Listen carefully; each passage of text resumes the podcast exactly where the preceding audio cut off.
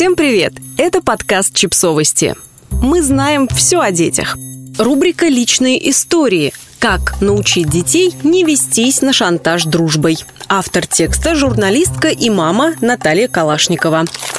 Отказ в дружбе бьет по святому. По игре, как основной деятельности у малышей, по признанию и по осознанию себя в социуме, то есть по принадлежности к группе у детей всех возрастов. Чувство растерянности нередко и возникает и у нас, родителей, когда дети приходят к нам и жалуются, что кто-то сказал им, что больше не будет с тобой дружить. А какой спектр самых разных, но в основном негативных чувств захватывает нас, когда оказывается, что наш родной, дорогой, любимый, хорошо воспитанный ребенок сделал что-то нехорошее, потому что ему сказали, что не будут с ним дружить, если он откажется.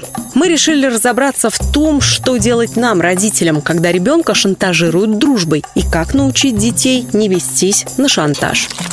Правило номер один – эта дружба не должна быть единственной в жизни ребенка. Чаще всего дети ведутся на шантаж дружбой, потому что боятся остаться в одиночестве. Несколько разных коллективов в детсаду, в школе, в кружке, в секции, во дворе у себя, во дворе у бабушки, дети друзей семьи, дети родственники.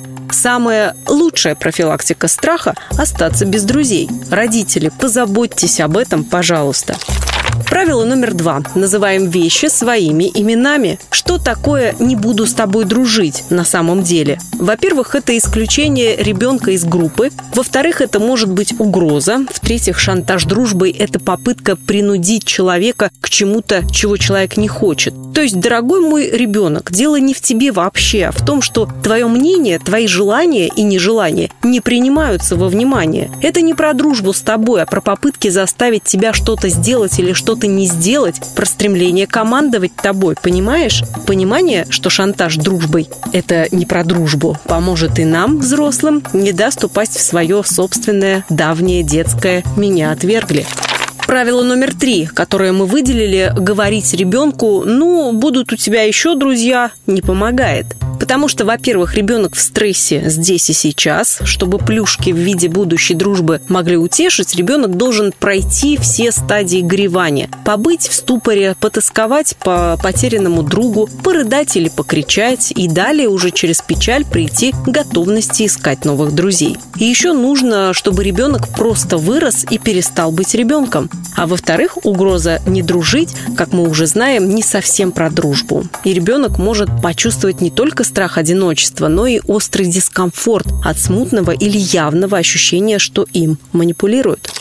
Правило номер четыре помогает признать чувства ребенка. Что можно сказать ребенку? Как вариант, понимаю, тебе было неприятно, обидно это услышать. Ты возмущена, возмущен. Но давай подумаем о том, чего именно хотел от тебя добиться друг. Может сработать, особенно если ребенок воспитан в уважении к его чувствам и желаниям, и у него есть признанное родителями право не хотеть. А что хотел друг? Возвращаемся к началу. Друг хотел добиться своего любой ценой. Друг хотел тобой покомандовать и тебя подчинить. Друг хотел тебя унизить или поиграть тобой, как игрушкой. Итак, правило номер пять. Никто не имеет права командовать. Ты сама, сам решаешь, как тебе себя вести и что делать. Дружба – равноправие, а не подчинение. Если подруге другу хочется подчиненных, то пусть их ищет не с тобой. А если не будем с тобой дружить, звучит в ответ на отказ ребенка сделать что-то нехорошее или нарушить установленные правила, в этой ситуации вариант только один. Нет, спасибо, я в этом не участвую. И уходи.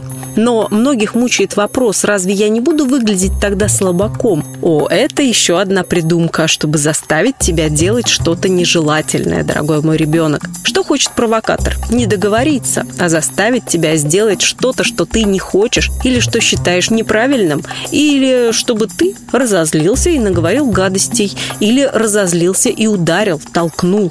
Если ты сделаешь это, выдашь провокатору свои бурные эмоции или толкнешь его, то кто победил? Он победил. А если ты останешься в своей твердой и спокойной позиции, победил ты. Выдержать провокацию – это огромная сила. Нет, ты не будешь слабаком. А если вы слышите, что ваш ребенок говорит кому-то «не буду с тобой дружить», спросите, действительно ли ваш ребенок не хочет дружить с этим конкретным ребенком. Поговорите с ним о том, что есть другие способы выразить свое несогласие или свою обиду, обозначить правила игры, разрешить конфликт.